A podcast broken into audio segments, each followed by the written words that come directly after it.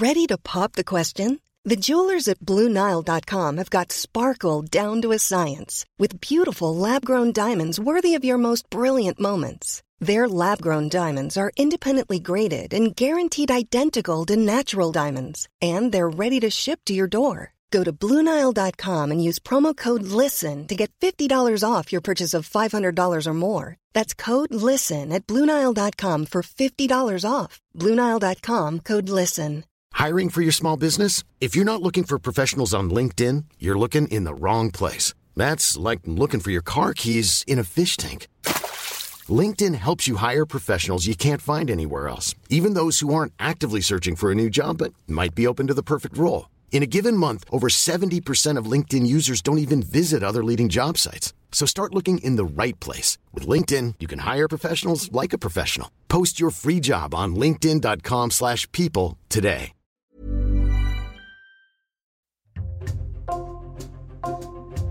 Bonjour, c'est Jules Lavie pour Code Source, le podcast d'actualité du Parisien. Jane Birkin est morte chez elle à Paris le dimanche 16 juillet. Elle avait 76 ans. Dans un communiqué, ses filles, Charlotte Gainsbourg et Lou Doyon, ont salué la bataille acharnée contre la maladie menée par leur mère et précisé qu'elle sera inhumée dans la plus stricte intimité. Mannequin, actrice puis chanteuse, scénariste et réalisatrice, Jane Birkin était une figure de la vie culturelle française depuis la fin des années 60 et elle était dans le cœur d'une grande partie du public. Code Source retrace sa vie aujourd'hui avec deux journalistes du service culture du Parisien, Éric Bureau, spécialiste musique, et Yves Jéglet qui couvre notamment le cinéma. Ils l'ont interviewé à plusieurs reprises.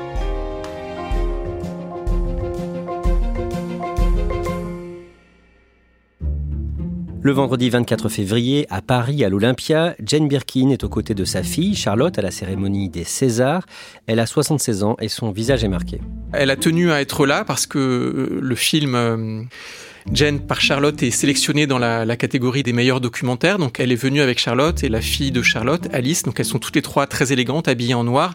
Mais beaucoup de gens remarquent que le visage de Jane Birkin est, très marqué, un petit peu euh, enflé. Donc certainement elle prend des médicaments, un traitement puisqu'elle est, elle est malade depuis assez longtemps. Mais ça témoigne aussi de sa force, de son courage. Elle a voulu être là. On sait ce qu'elle a On sait qu'elle souffre euh, depuis une dizaine d'années d'une maladie auto-immune qui l'oblige à prendre euh, beaucoup de traitements. Elle parle de l'excès de cortisone.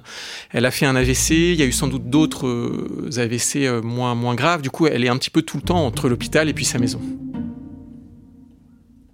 Éric Bureau, au mois de mai, Jane Birkin annonce qu'elle annule sa participation au Festival de l'été et deux concerts à la Cigale et à l'Olympia. Mais au tout début de l'été, elle espère bien remonter sur scène ensuite à la rentrée. Oui, en fait, euh, ça fait des années que ça se passe comme ça, c'est-à-dire que elle doit annuler à cause justement des AVC euh, à répétition qu'elle fait, plus ou moins importants. Parfois, ça a été détourné, parfois, ça a été juste des dates. Et cette fois, en tout cas, on la prendra euh, plus tard par Étienne Dao. Elle espère vraiment pouvoir revenir sur scène en septembre à l'Olympia. Éric Bureau, Yves Jéglet, vous allez tous les deux nous résumer la vie artistique et personnelle de Jane Birkin. Évidemment, nous ne serons pas exhaustifs.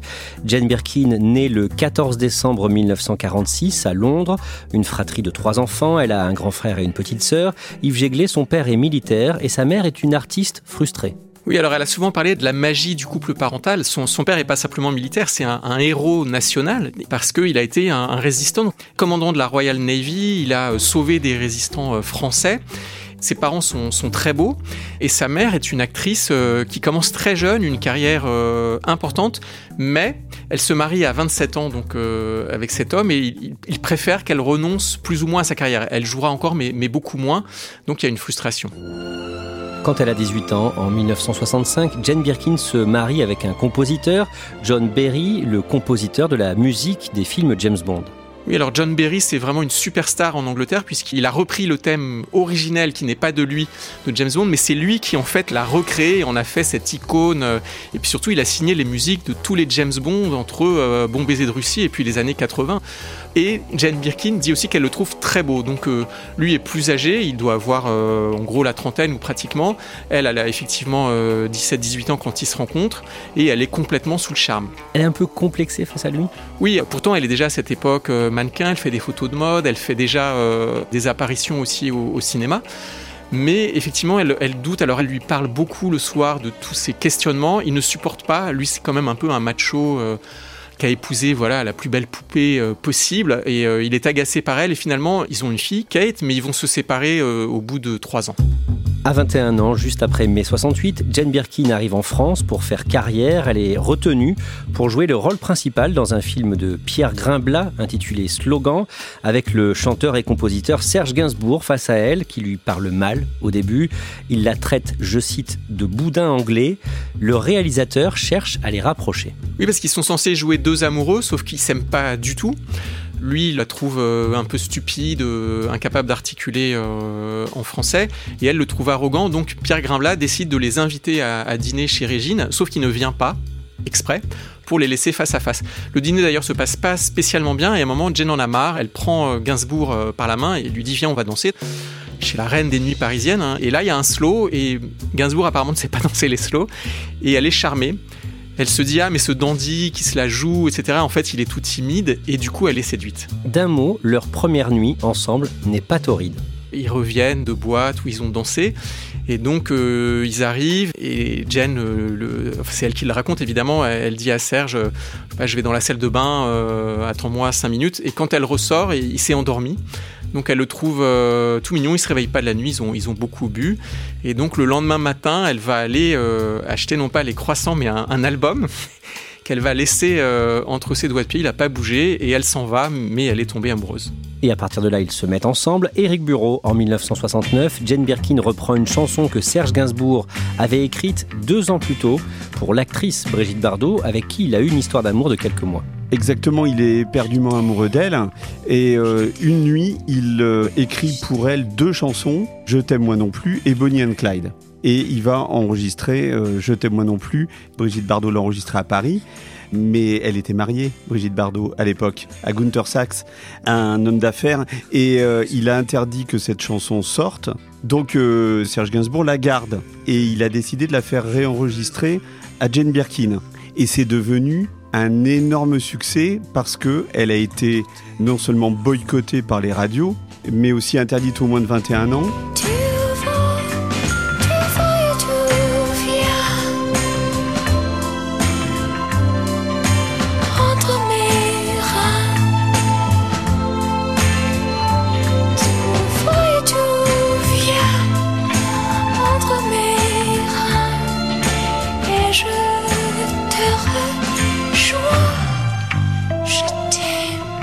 Les paroles étaient tellement sulfureuses, effectivement, elle est très érotique cette chanson, que le pape euh, a demandé à ce que la radio italienne ne la diffuse pas. Et en fait, de fil en aiguille, ça en a fait un objet de culte. C'est devenu le slow de l'été 1969 et le premier tube de Jane Birkin avec Serge Gainsbourg. Et ils enregistrent leur premier album ensemble dès cette année 1969. C'est le, le premier qu'ils enregistrent tous les deux. D'ailleurs, il y a leurs deux noms qui sont sur la pochette de l'album. Et euh, il y a aussi 69 Allées érotiques, qui est une chanson euh, absolument merveilleuse. Yves Jéglet, Quelques années plus tard, Serge Gainsbourg fait jouer Jane Birkin dans un film inspiré de la chanson dont on parlait, Je t'aime moi non plus, film qui porte le même titre et qui sort en février 1976. L'une des scènes est très crue. Oui, il y en a même plusieurs qui sont très crus. C'est un film qui a failli être interdit, qui a failli enfin, recevoir le classement X donc à la limite de la, de la pornographie. C'est aussi la première fois que Jane Birkin coupe ses cheveux parce qu'elle doit jouer un personnage androgyne. Donc dans le film, elle joue une, une serveuse dans un, un, trou perdu en France qui s'ennuie, qui est un peu perdu et euh, arrive donc un personnage joué par Joe D'Alessandro qui vient de l'univers de d'Andy Warhol, de, de, la pop culture américaine un peu sulfureuse et qui joue un, un, chauffeur poids lourd euh, homosexuel, donc qui est là d'ailleurs avec son compagnon. Donc il y a une sorte de ménage à trois, mais il va tomber amoureux d'elle. Il y a plusieurs scènes érotiques, mais dont une, euh, je ne sais pas si c'est nécessaire de la, décrire, mais qui est euh, en fait une scène simulée de, sodomie. Et effectivement, c'est un film, on est en 76, qui va beaucoup choquer. Yves Jéglet, pendant ces années 70, Serge Gainsbourg et Jane Birkin sont un couple glamour, très en vue dans les médias.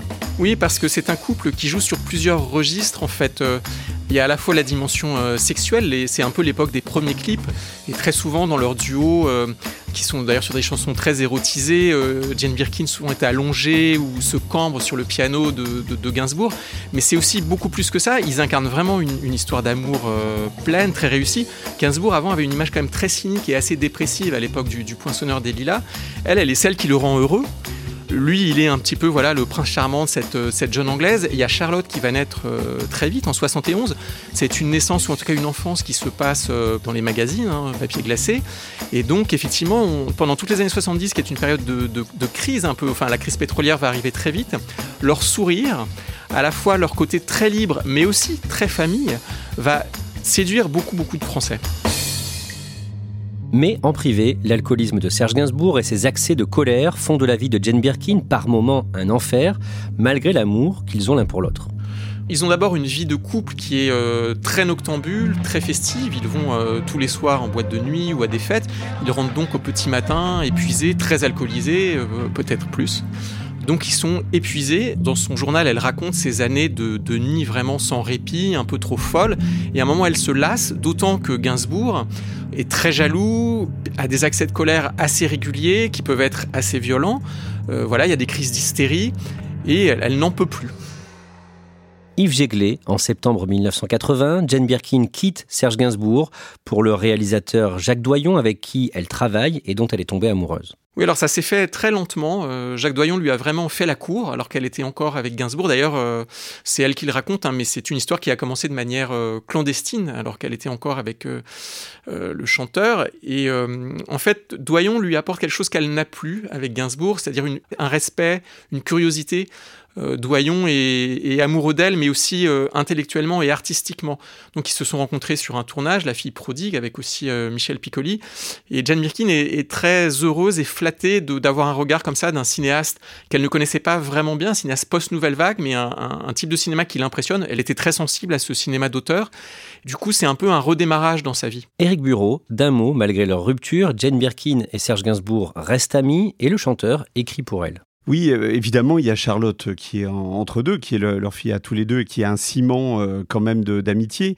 Mais surtout, euh, Gainsbourg est mortifié qu'elle l'ait quitté, parce qu'il l'aime toujours. Et d'ailleurs, il dira c'est par ma faute que Jane est partie. Donc en fait, lui continue à, lui écrire des lettres d'amour et des, lettres de, de cœur blessé. Et il va lui écrire un, album, son album suivant, qui s'appelle Baby Alone in Babylon, qui sort en 1983. C'est celui où il y a aussi euh, Les Deux Sous où il y a euh, Fuir le bonheur de peur qu'il ne se sauve. C'est lui qui s'exprime euh, à travers elle. C'est le début en fait d'une nouvelle ère de collaboration entre eux deux.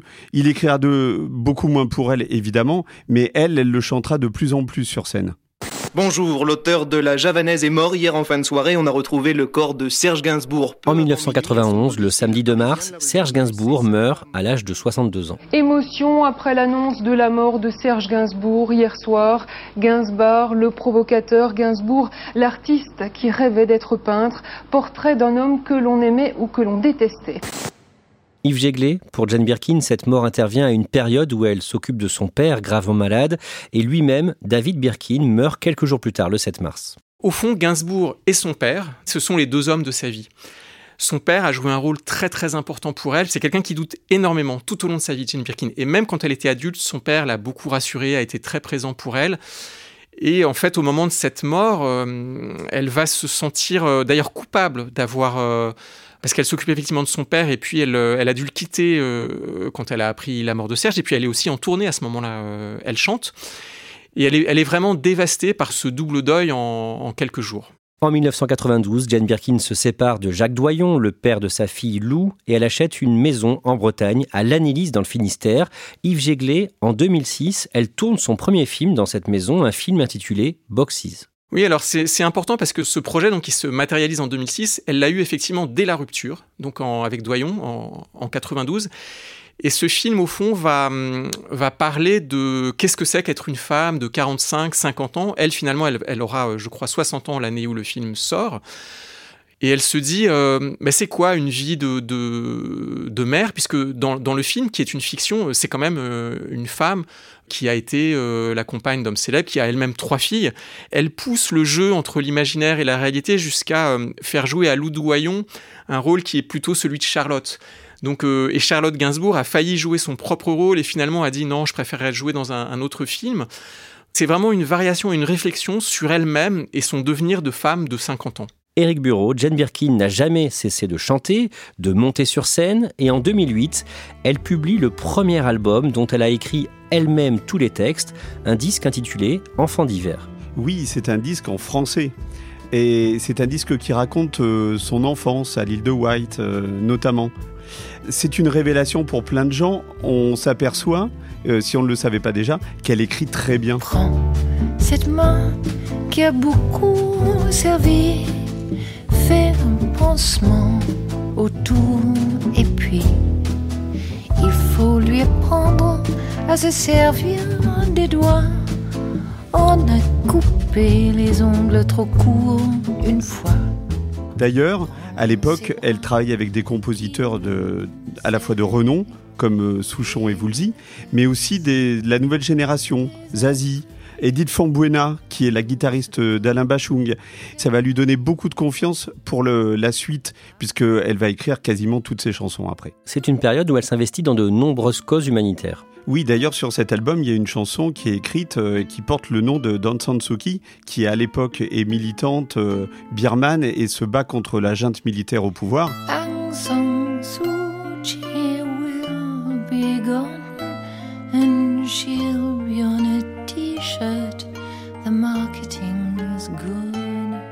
Elle a manifesté énormément pour Reporters sans frontières, pour Amnesty International, pour les sans-papiers, pour les Roms, beaucoup de causes humanitaires.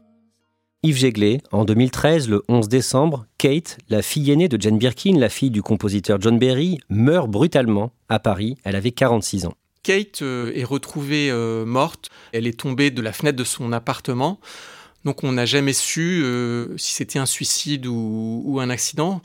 Ce qu'on sait, c'est qu'elle venait de déménager quelques jours avant. C'est une photographe euh, de mode, notamment de, renom, mais qui était un peu en crise. Elle était séparée, elle se sentait seule. Et elle était revenue habiter dans le 16e arrondissement où elle avait euh, à la fois grandi, puis vécu avec euh, son compagnon. Et ce drame va ouvrir une période très très dure pour Jen, mais aussi pour Charlotte, pour toute la famille. À partir de cette date, Jane Birkin arrête d'écrire son journal intime. Elle consignait tout depuis l'âge de 11 ans et elle n'a plus envie d'écrire. Elle va publier ce journal intime en deux tomes, dont le premier, sorti en 2018, s'appelle Monkey Diaries, qu'on pourrait traduire par Les carnets du singe. Ce nom vient de son singe en peluche gagné dans une tombola auquel elle se confiait quand elle était petite, un doudou qu'elle a placé dans le cercueil de Serge Gainsbourg. Yves Jéglé, dans ses deux livres, Jane Birkin se montre très dure avec elle-même. Elle parle beaucoup plus de ses échecs que de ses réussites. Elle parle de ses faillites. C'est là où on voit aussi toute sa tendresse. Elle est extrêmement indulgente avec les hommes de sa vie, tout en reconnaissant que Doyon a aussi été très très dur avec elle, notamment à, à la fin de leur union. Et elle se raconte de manière très cash. Elle parle aussi beaucoup de ses filles dans le deuxième tome. Elle dit que ce dont elle est la plus fière, ce sont ses filles qui, je cite, réussissent tellement mieux que moi. Ce qui est fascinant, attachant et déchirant, c'est qu'on les voit, euh, on les voit grandir. Il y a des scènes euh, vraiment dures, mais belles aussi à lire, où elle parle de Kate quelques jours avant sa mort. Donc elle parle de ses filles adultes. Elle raconte vraiment euh, les peines de cœur, les joies, et aussi les doutes de Jane Birkin, c'est aussi ses doutes de mère. Elle en a eu tout le temps. Et d'ailleurs, quand elle arrête d'écrire, elle dit J'ai perdu confiance en moi. Euh, ma fille est morte. Je ne l'ai pas protégée. Je ne peux plus écrire.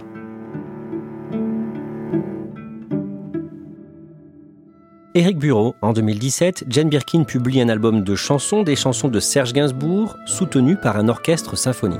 Oui, c'est une suggestion que lui a fait une journaliste québécoise en lui disant Ah, ça serait formidable de donner un écrin symphonique classique à ces grandes chansons qui sont aussi devenues des classiques.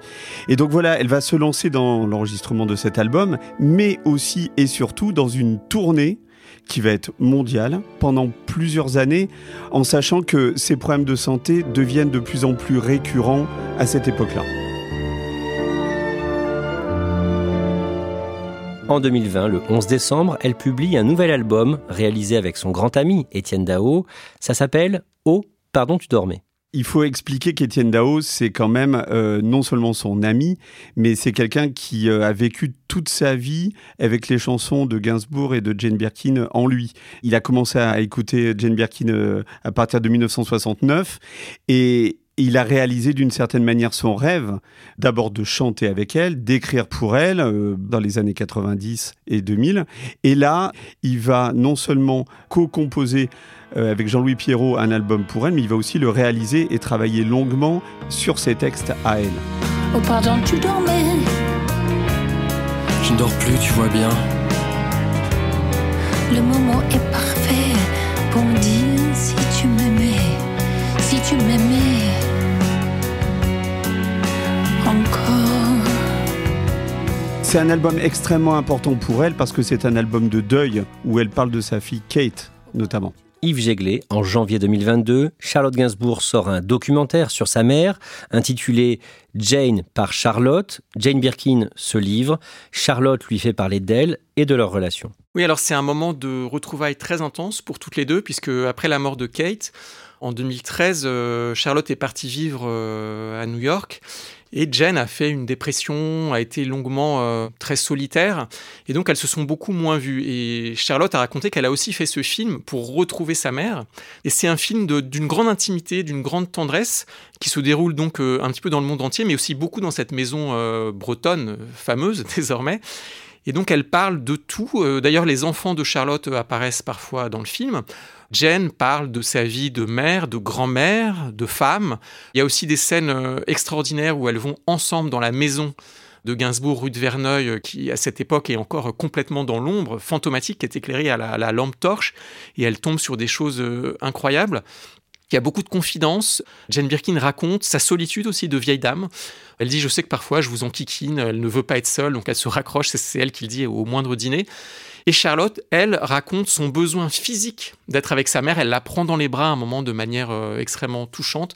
C'est un film très fort d'un amour qui prend aux tripes. On a toutes les deux une pudeur, l'une en face de l'autre. Et je sais pas d'où elle sort. Je sais que c'est dû à nos caractères, mais je pense pas que tu es la même avec Lou. Et je pense pas que tu avais la même avec Kate. Non, peut-être. Mais je pense aussi parce que, comme tu m'intimidais comme enfant, je me sentais très privilégiée d'être dans ta présence. C'était pas pareil que. C'était pas banal. Éric Bureau, vous avez interviewé Jane Birkin à quatre reprises pour Le Parisien, vous l'avez eu plusieurs fois au téléphone. On le voit, Jane Birkin se livre dans les interviews et pourtant elle reste pudique. Oui, j'ai eu ce privilège euh, quatre fois entre 2016 et 2022. J'ai eu l'occasion de la rencontrer deux fois chez elle. Et euh, à chaque fois, elle est très cash, comme dans son journal intime. Et la dernière fois que je la rencontre, donc en, septembre 2022 au Parisien, je viens de la voir en concert et je lui disais que l'amour du public ce soir-là était très fort. Elle ne me répond pas. Mais je lui dis, mais ça vous gêne de, de parler de ça? Elle me dit oui le, parler de l'amour du public, euh, ça me gêne vraiment beaucoup. Yves Jéglé, vous aussi, vous avez interviewé Jane Birkin deux fois. Qu'est-ce qui vous frappe dans ces rencontres? Effectivement, elle a une, capacité, sans en rajouter en fait, à installer un, une forme de, de naturel. C'est pas quelqu'un qui est en promo, c'est quelqu'un qui est d'accord d'entrer dans une discussion. Et on commence tout de suite avec le décès annoncé à la mi-journée de la chanteuse britannique Jane Birkin, britannique d'origine de nationalité mais si française de culture et de réputation. Le dimanche 16 juillet, Jane Birkin meurt à l'âge de 76 ans. Yves Jéglé, qu'est-ce que l'on sait des circonstances de sa mort? On sait que dimanche matin, son aide-soignante qui passait euh, tous les jours la trouve euh, immobile sur une chaise. Et voilà, il y a eu un rapport de, police qui explique que euh, probablement elle s'est éteinte en essayant de ramasser quelque chose euh, par terre.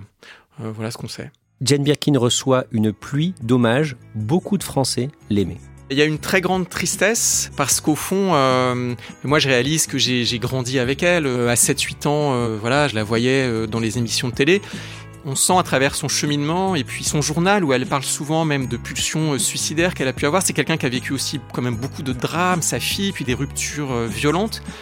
Elle a tout le temps rebondi, elle s'est toujours battue, elle a toujours eu envie, elle a toujours été curieuse jusqu'au bout puisqu'elle espérait remonter sur scène. Donc c'est quand même un magnifique chant de vie. Moi, ça m'a bouleversé d'apprendre sa mort. Et j'étais au Francophonie de La Rochelle à ce moment-là. J'ai rarement vu autant d'hommages euh, rendus sur scène. Ce soir-là, Michel Polnareff lui a dédié le bal des et a dit qu'ils allaient chanter plus fort justement pour que Jane les entende. Louise Attaque a fait Je suis venu te dire que je m'en vais avec la photo de Jane Birkin qui est apparue pendant la chanson. J'ai vu beaucoup de gens pleurer et moi-même j'étais assez bouleversé. Enfin voilà, c'était pas rien, Jane Birkin.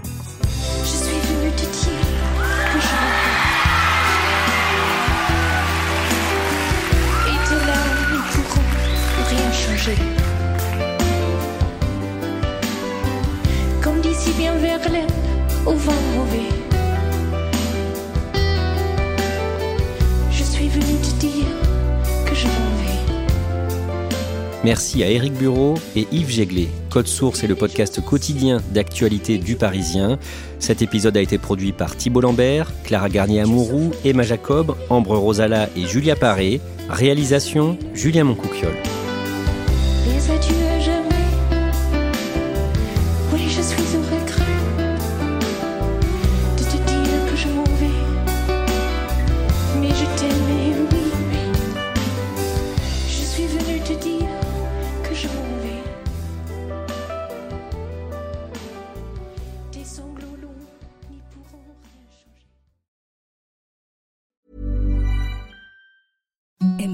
Softest sheets you've ever felt. Now imagine them getting even softer over time. That's what you'll feel with Bowl and Branch's organic cotton sheets. In a recent customer survey, 96% replied that Bowl and Branch sheets get softer with every wash. Start getting your best night's sleep in these sheets that get softer and softer for years to come. Try their sheets with a 30-night guarantee. Plus, get 15% off your first order at bowlandbranch.com. Code BUTTERY. Exclusions apply. See site for details. Hi, I'm Daniel, founder of Pretty Litter. Cats and cat owners deserve better than any old fashioned litter. That's why I teamed up with scientists and veterinarians to create Pretty Litter. Its innovative crystal formula has superior odor control and weighs up to 80% less than clay litter. Pretty Litter even monitors health by changing colors to help detect early signs of potential illness. It's the world's smartest kitty litter. Go to prettylitter.com and use code ACAST for 20% off your first order and a free cat toy. Terms and conditions apply. See site for details.